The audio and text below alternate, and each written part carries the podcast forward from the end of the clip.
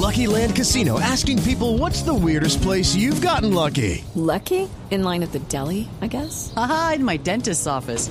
More than once, actually. Do I have to say? Yes, you do. In the car before my kids' PTA meeting. Really? Yes. Excuse me, what's the weirdest place you've gotten lucky? I never win and tell. Well, there you have it. You can get lucky anywhere playing at LuckyLandSlots.com. Play for free right now. Are you feeling lucky? No purchase necessary. Void where prohibited by law. 18 plus. Terms and conditions apply. See website for details. Voces y rugidos en autos y motos de Blue Radio. Voces y rugidos. El ministro ecuatoriano de Comercio Exterior, Francisco Rivadeneira, certificó esta semana que el mercado colombiano es uno de los más importantes para su país, por lo que próximamente mantendrá en Quito una reunión con la ministra de Comercio de Colombia, Cecilia Álvarez, para tratar diversos temas bilaterales en ese ámbito.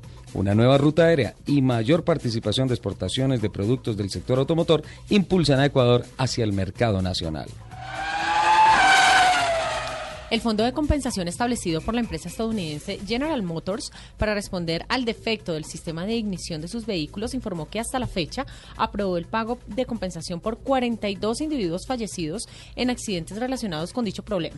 En total, el fondo ha recibido 2.326 reclamaciones de compensación, de las que 306 han sido declaradas inaceptables, 568 deficientes, 45, 445 bajo revisión y 907 están sin documentación. A lo largo del 2014, Michael Schumacher ha perdido patrocinios por más de 10 millones de dólares a raíz de su accidente de esquí el pasado 29 de diciembre en Francia. Las empresas que asociaron su imagen a la de Schumacher han dejado de sentir que este sirve para promocionar sus productos, comentó el Daily Mail. Solo Mercedes-Benz ha manifestado su voluntad de no suspender su patrocinio a Schumacher. El Auto Show de Detroit dio a conocer las actividades de los días exclusivos para la prensa, lunes 12 y martes 13 de enero próximo, en lo que constituye el primer gran evento de la industria automotriz mundial. Detroit 2015 ofrecerá sus días dedicados a la industria y sus invitados especiales el miércoles 14 y jueves 15, el día de la beneficencia el viernes 16, abriendo al público en general el sábado 17 hasta el domingo 25 de enero. Se espera la asistencia de más de 5.000 periodistas especializados de todo el mundo que atenderán más de 40 eventos programados. Tatiana Calderón representará a su género y a Colombia en el Driver Challenge, evento que convoca a 16, 16, pilotos profesionales de diferentes nacionalidades, 12 de ellos latinoamericanos, iniciando el próximo mes de febrero con una primera prueba en Cancún.